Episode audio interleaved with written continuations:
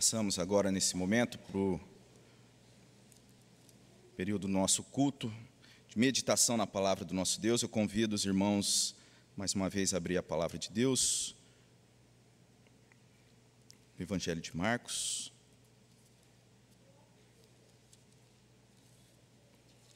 Capítulo 1. Evangelho de Marcos, capítulo 1. Já há algum tempo nós temos procurado nesse evangelho trazer então as reflexões, a mensagem da palavra do nosso Deus, quando aqui temos a oportunidade de, de apresentar e de expor a palavra de Deus. Já há algum tempo nós temos caminhado nesse evangelho, e isso já há algum tempo, na verdade, desde de julho de 2020, naquele período, ah, no seminário, a gente fazia um exercício exegético nesse evangelho, e quando fui convidado e tive a oportunidade de, de estar aqui à frente, é, expondo da palavra de Deus, nós então é, nos colocamos nesse evangelho, de lá então é, para cá tivemos essa, é, buscamos no evangelho de Marcos trazer né, essas reflexões, dado a, a importância desse evangelho, o evangelho que é considerado o, o mais antigo e po, possivelmente usado na composição dos outros evangelhos, dos outros evangelistas, como fonte de consulta. Então, esse evangelho ele traz realmente muita riqueza para a nossa, para nossa meditação na palavra de Deus. Então, nós temos caminhado seguindo esse evangelho, mas o capítulo 1 na verdade, a gente tinha passado, deixado esse, esse trecho para um momento específico, e cremos que Deus preparou que nós estivéssemos hoje, voltando então para, para o capítulo 1 do Evangelho de Marcos. E eu convido então os irmãos a acompanharem a leitura do capítulo 1, verso 1, até o versículo de número 13 desse Evangelho. Mesmo assentados, com toda a reverência à palavra do nosso Deus, Estarei lendo então Evangelho de Marcos, capítulo 1, de 1 a 13. Princípio do Evangelho de Jesus Cristo, Filho de Deus, conforme está escrito na profecia de Isaías: Eis aí envio diante da tua face o meu mensageiro, o qual preparará o teu caminho. A voz do que clama no deserto: Preparai o caminho do Senhor, endireitai as suas veredas. Apareceu João Batista no deserto pregando o batismo de arrependimento para a remissão de pecados. Saíam a ter com ele toda a província da Judéia e todos os habitantes de Jerusalém, e confessando os seus pecados, eram batizados por ele no Rio Jordão. As vestes de João eram feitas de pelo de camelo, ele trazia um cinto de couro e se alimentava de gafanhotos e mel silvestre. E pregava, dizendo: Após mim vem aquele que é mais poderoso do que eu, do qual não sou digno de curvar-me, desatar-lhes as correias das sandálias. Eu vos tenho batizado com água, ele, porém, vos batizará com o Espírito Santo. Naqueles dias veio Jesus de Nazaré, da Galiléia, e por João foi batizado no Rio Jordão. Logo ao sair da água, viu o céu rasgar, rasgarem-se e o Espírito descendo como pomba sobre ele. Então foi ouvida uma voz dos céus: Tu és o meu filho amado, em ti me comprazo. E logo o Espírito o impeliu para o deserto, onde permaneceu quarenta dias, sendo tentado por Satanás. Estava com as feras, mas os anjos o serviam. Vamos orar. Pai querido, nós te louvamos nessa manhã, agradecemos, ó Pai, como já oramos aqui, por esse privilégio, ó Deus, por essa oportunidade de estar na tua presença, na mediação de Cristo Jesus, ó Deus. E nesse momento queremos clamar ao Senhor, que o Senhor nos abençoe com a tua palavra, abençoe teu povo, ó Deus, fale aos corações, ó Deus, que seja, ó Pai, uma mensagem que traga, ó Deus, crescimento, fortifique teu povo, ó Deus, para a honra e glória do teu próprio nome. Essa é a nossa oração em nome de Cristo Jesus. Amém. Amém. Essa semana que nós entramos na, na semana do Natal, e esse período todo tem um sentido especial para a igreja, para o povo de Deus. Aliás, desde dezembro, então, nós temos já ah, esse apontamento para esse período natalino, esse período de Natal, um Natal em que muitas vezes nós somos assim surpreendidos com luzes, né? e nesse período especificamente, por conta de um período que a gente vem atravessando e que agora a gente tem já um apontamento para uma melhoria nessa situação sombria da, da Covid, dessa pandemia, mas para, a igreja, esse período sempre é, é um período de luz, um período do Natal especial. Para a igreja, para o povo de Deus, esse período de luz é uma luz diferente, porque a igreja, os cristãos, no Natal celebram o nascimento de Jesus, não o nascimento simplesmente de um personagem histórico, mas um personagem, sim, da nossa história, um personagem histórico, mas muito mais do que isso, Senhor e Rei. E Marcos, no seu evangelho, ele dá esse início, então, nesse evangelho, eu acredito que ressaltando esse aspecto de Cristo Jesus, o evangelista procura apresentar o Senhor Jesus como esse rei, como esse Senhor poderoso. Enquanto nós nos voltamos para Mateus e ali temos, ah, inspirado por Deus, o Evangelho sendo apresentado no início, trazendo toda a riqueza ali, mostrando Jesus humilde, nascendo como um bebê pobre. E Mateus, então, trazendo esse sentido da humildade de Jesus no seu evangelho. Lucas fazendo também uma menção desse é, período ali do nascimento de Jesus, mas como ele coloca lá no início do capítulo 1, o seu objetivo de fazer então uma pesquisa acurada, profunda de tudo aquilo que havia acontecido naqueles dias. Nós temos Marco. Marcos, assim como João, ele tem uma preocupação central e ele procura já trazer os seus leitores não só a humildade de Jesus, não aponta apenas para a humildade de Cristo Jesus, que nesse estado de humilhação nasce, então, deixa sua glória majestosa para nascer entre os seres humanos, mas Marcos procura ressaltar a majestade do nosso Senhor Jesus. E eu entendo que, assim como nós, muitas vezes somos tocados, então, nesse período, quando vemos é, tantas belas apresentações, tantas colocações que remetem a Jesus humilde, frágil, nós devemos também nos lembrar que esse Cristo Jesus, que é apresentado ali, é o Senhor, o Rei majestoso, majestoso, como a frase que é, o pastor Billy Graham, que é atribuída a ele, ele fala que o maior feito da história humana não foi o homem ter ido à lua, mas o próprio Deus ter pisado na terra. O povo de Deus, então, olhando para todo esse período, tudo isso que é trazido a respeito do Natal, deve ser tocado, sim, por esse aspecto da humildade de Jesus que é apresentado, mas se lembrar, estar sendo tocado que aquele menino, Jesus, que Jesus que é lembrado no Natal é o Senhor Todo-Poderoso. E Marcos então já inicia o seu evangelho trazendo alguns apontamentos a, re, a respeito de Jesus, e nesse sentido do Natal, então, de Cristo Jesus ter nascido, ter vindo ao mundo, e de como o povo de Deus deve se alegrar, deve lembrar-se disso e exultar a Jesus. Ele traz um primeiro aspecto, aspecto que em Jesus está então o perdão. Nós temos aí então em Marcos sendo apresentado que em Jesus está o perdão. E ele principia esse evangelho dessa forma: versículo 1 já traz essa verdade, princípio do Evangelho de Jesus Cristo, Filho de Deus. Então, nós vemos que na sequência é trazido que ali está, então, nesse, eh, nessa apresentação do Evangelho, que estava o cumprimento da Escritura, aquilo que era conhecido do Antigo Testamento, estava sendo realizado em Cristo.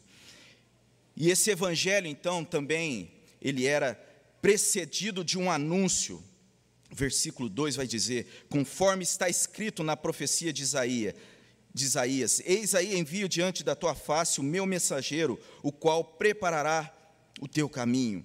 E aí, quando ele remete, então, fala que na profecia de Isaías, ele traz um trecho que está lá no profeta Malaquias, e só no verso 3, então, ele vai dizer a respeito da profecia de Isaías: Voz do que clama no deserto, preparai o caminho do Senhor, endireitai as suas veredas. Ele traz então dois textos do Antigo Testamento que remetem a Cristo como cumprimento da Escritura, da promessa e da fidelidade de Deus. Nós podemos comprovar aí pela, pela narrativa que essa, essa sequência que se dá, então, quando João Batista ele está ali batizando, esse, essa prática do batismo era algo, então, que acontecia mesmo antes de João Batista. E isso acontecia, então, a prática, naqueles tempos, havia-se ali, então, uma conotação apenas de um voto de purificação. Muitos historiadores vão dizer que haviam várias é, tanques batismal, né, batismais para que houvesse ali o batismo. Era uma prática frequente, mas João Batista então ele começa a trazer e apontar para o verdadeiro significado daquilo que estava sendo feito ali. João Batista passa a apontar para Cristo, que em Jesus estaria o perdão. João prepara o caminho do Senhor, que revela a sua obra de salvação. Isso remete a um problema que aqueles, aquela, aquele povo é, tinha consciência que havia realmente um problema a ser resolvido.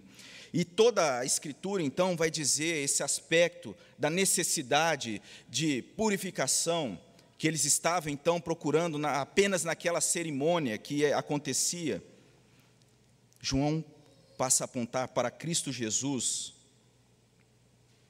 Toda a Escritura vai dizer que, desde a queda, o ser humano precisa de perdão, que há esse problema na humanidade. É isso que a palavra de Deus remete à condição humana, uma necessidade de perdão.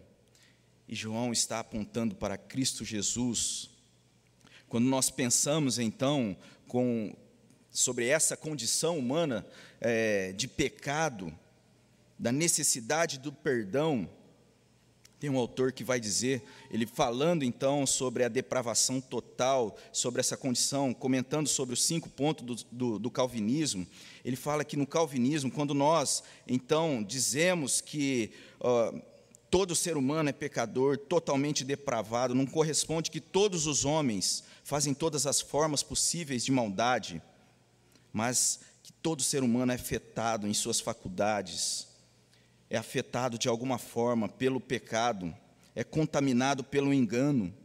O fato de não admitir essa verdade que é apontada na Escritura corresponde a estar, então, profundamente tomado por esse engano.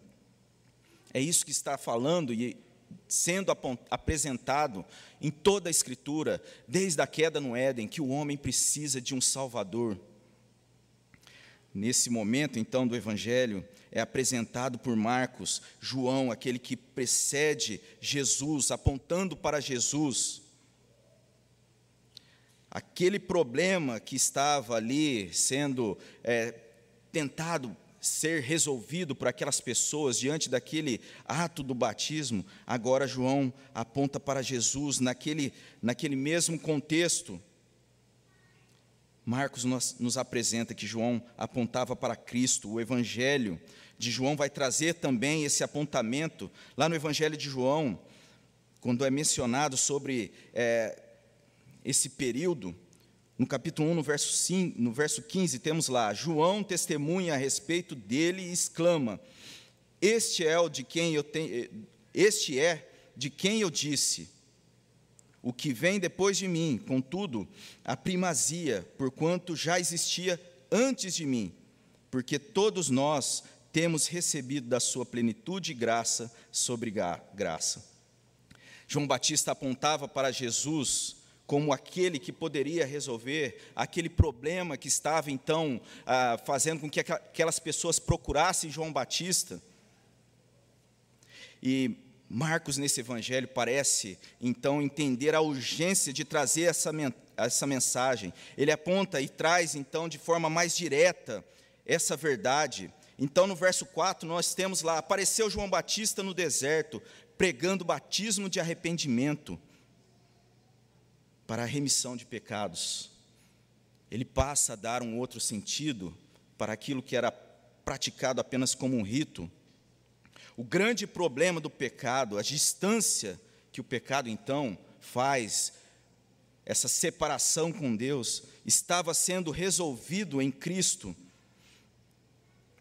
Lá em Mateus, nós temos essa declaração, quando ali é falado a respeito do nascimento do nosso Senhor Jesus capítulo 1, no verso 21 de Mateus, Maria dará à luz a um filho e lhe porá o nome de Jesus, porque ele salvará o seu povo dos pecados deles.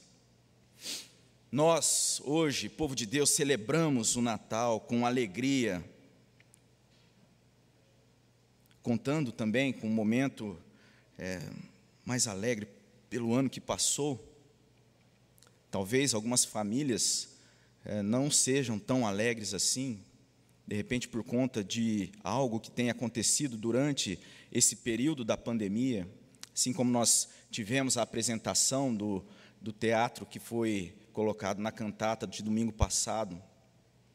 Talvez a grande alegria dessa celebração de Natal também remeta a uma falta, uma tristeza. Mas, no entanto, nós devemos celebrar o Natal porque Jesus Cristo veio ao mundo. Em Jesus está a solução do problema principal do ser humano, da nossa existência e das pessoas que nos cercam. Esse período de Natal nós devemos celebrar com alegria pelo fato de nós sermos aqueles que conhecem dessa mensagem verdadeira da cruz de Cristo da salvação em Jesus, e que em Jesus está então o perdão. Em Jesus está o perdão, mas em Jesus também está sendo apresentada aqui uma satisfação. É interessante como nós olhamos para o texto e vemos que, logo depois de, de ser apresentado então ali o ministério de João Batista, passa então nesse evangelho ser apresentado o perfil de João Batista, sendo demonstrado aí a sua roupa, a sua dieta. E isso pode parecer muito estranho, né, quando pensamos a respeito desse homem que andava lá pelo deserto vestido de roupa de pelo de camelo. E isso pode remeter, então, a, a pensarmos em João Batista como um tipo isolado, como um ermitão mal vestido. Mas, na verdade, tudo isso que é apresentado sob esse perfil revela a funcionalidade e a simplicidade desse porta-voz da mensagem de Jesus. Até pelo fato de nós vermos que ele andava ali, mas muitas pessoas iam e buscavam ele, ele não rejeitava essas pessoas. Ele estava ali vestido daquela forma, mas muitas pessoas estavam, ele era acessível a essas pessoas. E quando nós pensamos então a, a, a respeito da dieta de João Batista, sua roupa, nós vemos aí que está sendo apresentado, de certa forma, um contentamento pelo fato dele ser esse porta-voz dessa mensagem maravilhosa. As vestes de João eram feitas de pelos de camelo, ele trazia um cinto de couro e se alimentava de gafanhotos e mel silvestre. Verso 6. Pelo de camelo e cinto de couro demonstra essa resistência para aquele ambiente que ele estava ali transmitindo então o evangelho, apontando para Cristo, apontando para aquele que estava ali sendo e chegando naquele local. A sua veste demonstra essa resistência, a sua alimentação, gafanhotos. Para quem já assistiu algum desses programas é, de, de aventura que passa na TV, sabe que tem algumas espécies de gafanhotos que é rico em proteína. Sabe que, de certa forma, então, João Batista estava ali mas ele se alimentava com algo que poderia então trazer a ele essa resistência também naquela missão em meio àquela condição que ele estava ali inserido. E o mel muitas vezes é trazido na palavra de Deus, na Bíblia, quando nós lembramos ali de Jonatas, quando ele está em meio a uma, a uma batalha, ele e seus soldados então acham ali um favo de mel, se alimentam do mel, estavam cansados, e por conta daquele mel, então, a palavra de Deus vai dizer que o brilho dos olhos, então, voltou a ser apresentado naquele, naqueles soldados, uma fonte de energia. O mel também, muitas vezes, é trazido na palavra de Deus como é, referente à palavra, que é mais doce do que o mel e o destilado favo. Essa simplicidade, então, que está sendo demonstrada aqui por Marcos, é, quando é apresentado João Batista, aponta para Jesus como fonte da satisfação. A mensagem de João Batista estava trazendo a ele esse aspecto da sua satisfação. A resistência dele está então falando dessa mensagem de Jesus naquele ambiente, meio ao deserto. E a mensagem de João Batista, então, no verso 7, pregava dizendo: Após mim vem aquele que é mais poderoso do que eu, do qual não sou digno de me curvando-me, desatar-lhe as correias das, as correias das sandálias. Nós vemos aí então a postura de João Batista apontando para Jesus, aquele que é mais poderoso, a sua simplicidade. João Batista sabia que embora estivesse ali desenvolvendo essa missão, trazendo então um outro sentido para o batismo que aquelas pessoas estavam procurando para resolver o problema então do pecado, João Batista vai apontar para Jesus como aquele em que, que está o perdão, e João Batista também aponta para essa simplicidade, essa simplicidade, a satisfação então que ele tinha de ser esse mensageiro do Evangelho. E de certa forma, nós, como povo de Deus, também somos uma espécie de João Batista. Muitas vezes nós estamos como uma igreja, como povo de Deus, precedendo a chegada de Jesus em uma família, no coração de alguém, através dessa mensagem. Nós anunciamos Jesus, lembrando que nele está a satisfação, mesmo de repente, em tempos difíceis, passando por lutas, por privações, por um ambiente de deserto, como João Batista, então, deve estar essa simplicidade, a resistência, a direção apontando para Jesus Cristo e a satisfação de ser esse porta-voz da mensagem. Talvez em meio a muitas lutas, você esteja vivendo esse período de Natal mas que na dependência do nosso Senhor Jesus, nós sejamos então satisfeitos por sermos porta-voz dessa mensagem do Evangelho. Sobre João Batista, a palavra de Deus vai dizer, o próprio Jesus, aliás, sendo ali é, registrado no Evangelho de Lucas, no capítulo 7, no versículo 28, é trazido sobre João Batista. Jesus dizendo: Eu vos digo, entre os nascidos de mulher, ninguém é maior do que João. Sobre a igreja que anuncia a palavra de Deus, nós temos na carta aos Romanos, no capítulo 10, verso 14: Como, porém, invocarão aquele em quem não creram? E como crerão naquele em quem não nada ouviram? E como ouvirão se nada há quem pregue? E como pregarão se não forem enviados, como está escrito, quão formosos são os pés do que, dos que anunciam coisas boas, quão formosos são os pés da, daqueles que anunciam coisas boas, quão formosos são os pés daqueles que anunciam o Evangelho, daqueles que apontam que em Jesus está então perdão pelos pecados, que em Jesus está a satisfação, mas ainda que em Jesus está a vitória em Jesus está a vitória, e aqui a gente precisa tomar certo cuidado né, para explicar que esse sentido de vitória em Jesus Cristo trata e não está focado, na verdade, das questões simples, eminentes, mas sim das questões mais importantes e fundamentais, transcendentes, porque trata da vitória do próprio Senhor Jesus.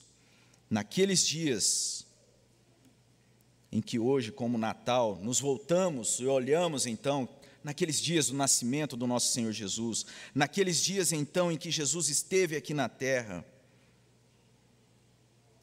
mesmo que embora sem ter uma precisão exata de, dada, de datas, nós nos voltamos então para essa maravilhosa inauguração de uma nova era do reino do nosso Senhor Jesus. Verso 9 do capítulo 1: Naqueles dias veio Jesus de Nazaré, da Galiléia, e por João foi batizado no Rio Jordão. Logo ao sair da água, viu os céus rasgarem-se e o Espírito descendo como pomba sobre ele. Então foi ouvida uma voz dos céus: Tu és o meu filho amado, em ti me comprazo. E é maravilhoso quando nós vemos, então, nesse evangelho, sendo apresentado a trindade ali exposta, pessoa do Pai, pessoa do Filho, do Espírito Santo em perfeita harmonia, e tudo isso então apontando para essa declaração: Tu és o meu filho amado, próprio Deus, Pai, em ti me comprazo. Em Jesus está o prazer de Deus, a justiça de Deus. Essa declaração acontecendo nesse contexto então de um batismo, para mostrar então para aqueles ali que estavam buscando a solução dos problemas, naquela cerimônia que, na verdade, o problema é resolvido em Cristo. Em Jesus está o perdão, em Jesus está a satisfação, em Jesus está a vitória contra as tentações, contra o mal, contra a escravidão do pecado. Em Jesus está a vitória contra a morte. O batismo passaria então a ser o símbolo da aliança de Deus com o seu povo, assim como no Antigo Testamento, então, desse, é, dessa aliança feita com Abraão, que incluía ali a descendência. Não que nesse rito estaria a salvação, mas naque, o ato do batismo, então, aponta para isso, para essa aliança de Deus com o seu povo. E a igreja passa a obedecer, então, batizando. Lá em Mateus 28, 18, Jesus se aproximando-se falou, dizendo: Toda autoridade me foi dada no céu e na terra, ide, portanto, fazer discípulos de todas as nações, batizando-os em nome do Pai, do Filho e do Espírito Santo.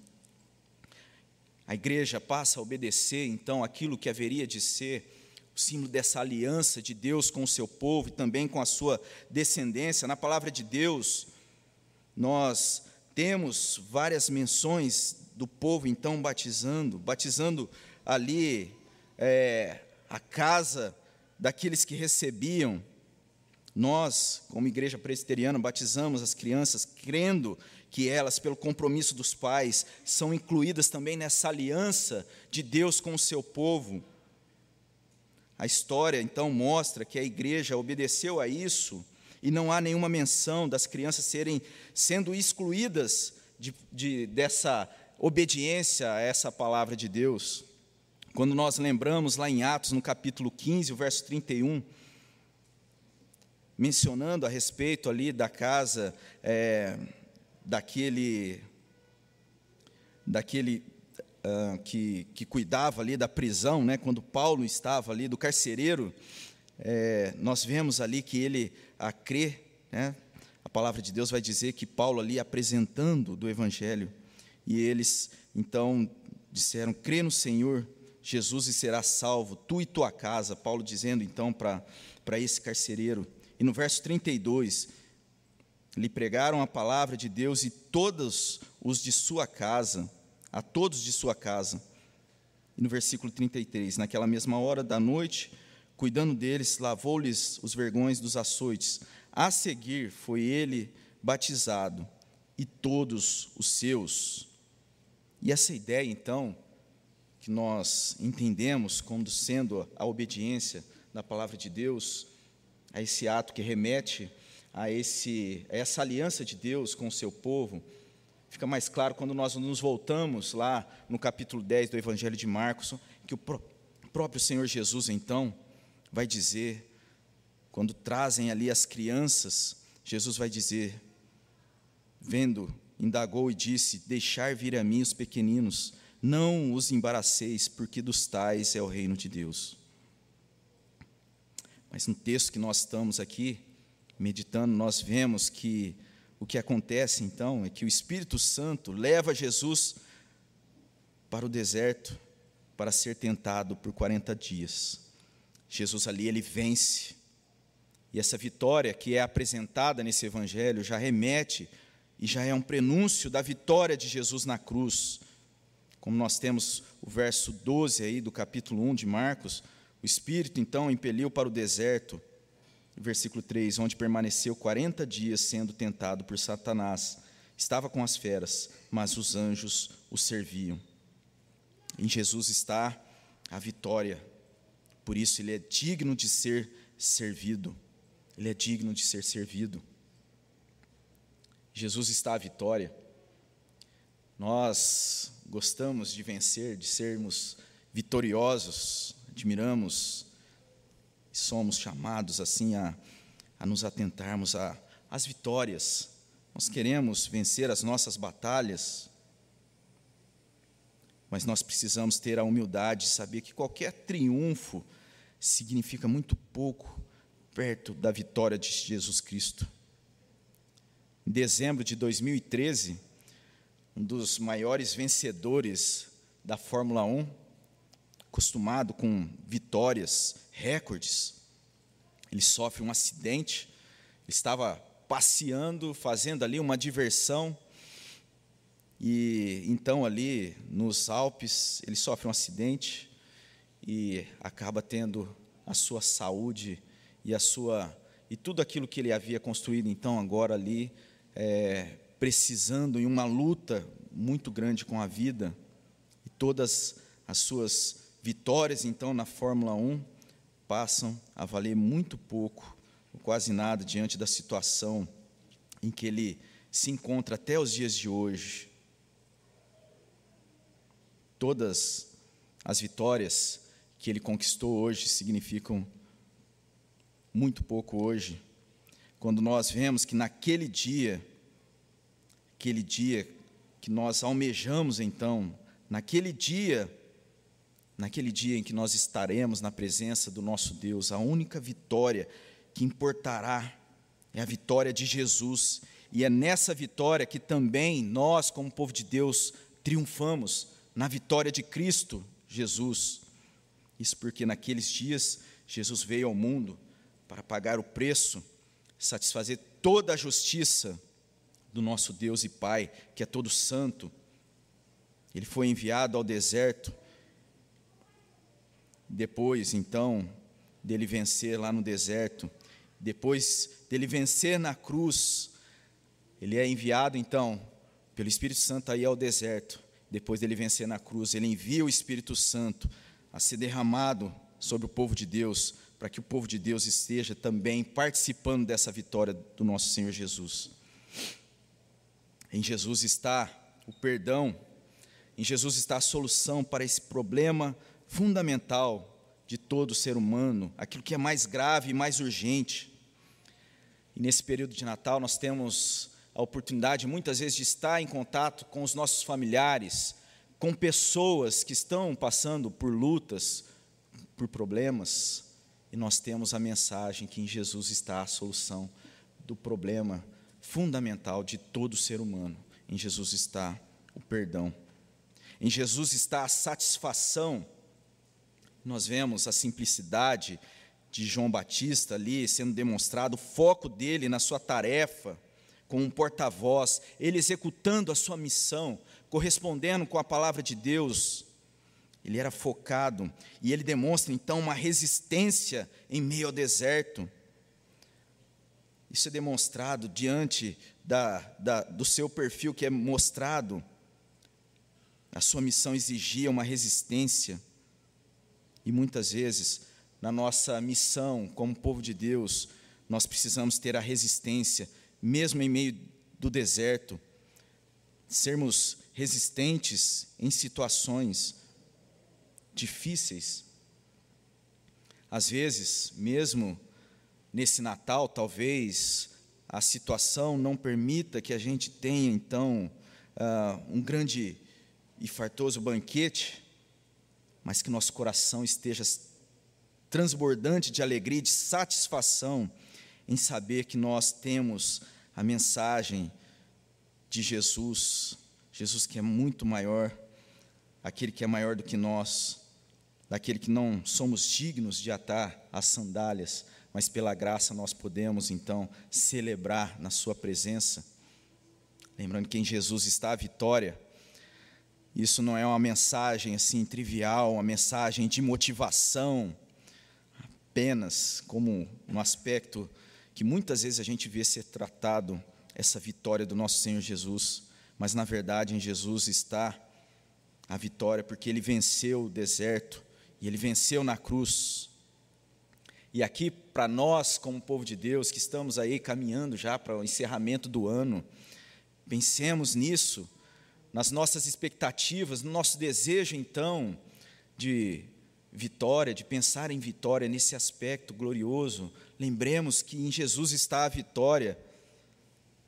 Talvez um convite que pareça assim, né? Façamos parte desse desse time vencedor, parece até um slogan, né? Mas que a gente pense, né, que nós como povo de Deus estamos aí sendo esses que está ali anunciando que em Jesus está a vitória, e assim nós devemos pensar em fazer parte desse time, não como torcedores, mas como jogador ali ativo, não no sentido apenas de, é, de jogador em si, mas é, no sentido de nós estarmos fazendo parte disso, fazendo parte dessa vitória do nosso Senhor Jesus Cristo, que é digno de ser servido e servindo Ele no seu reino, Ele que é vitorioso, Lembre-se que a vitória dele garante para nós e para todos os seus, garante para todos os seus a vitória também com ele. Amém? Vamos orar a respeito dessas verdades. Pai querido, nós agradecemos, Senhor, por essa manhã, pela tua palavra. Pai, nos ajude, ó Deus, a, a refletirmos sobre isso, ó Deus. Fale aos corações, ó Pai, nos abençoe, que possamos, ó Deus, ter isso, ó Deus, como verdade preciosa na nossa vida, que em Jesus está a solução daquilo que é o problema fundamental, ó Deus, que é o perdão dos nossos pecados. Que a Ele, ó Deus, venhamos a recorrer, ó Deus, como Salvador das nossas vidas. Pai, que em Jesus também esteja a satisfação da nossa vida, da nossa história, da nossa existência. Ó Deus, e que Lembremos, ó Deus, que nosso Senhor Jesus está a vitória, que Ele é vitorioso, ó Deus, e que na vitória de Jesus sejamos nós também assegurados nessa vitória, ó Deus, nos méritos deles, ó Pai, no mérito dele estejamos nós, ó Deus, vivendo para honra e glória, servindo como povo, ó Deus, como povo do Senhor. Abençoe, ó, abençoe, ó Deus, as nossas vidas nessa manhã. Esteja conosco, ó Pai. Essa é a nossa oração em nome de Cristo Jesus. Amém.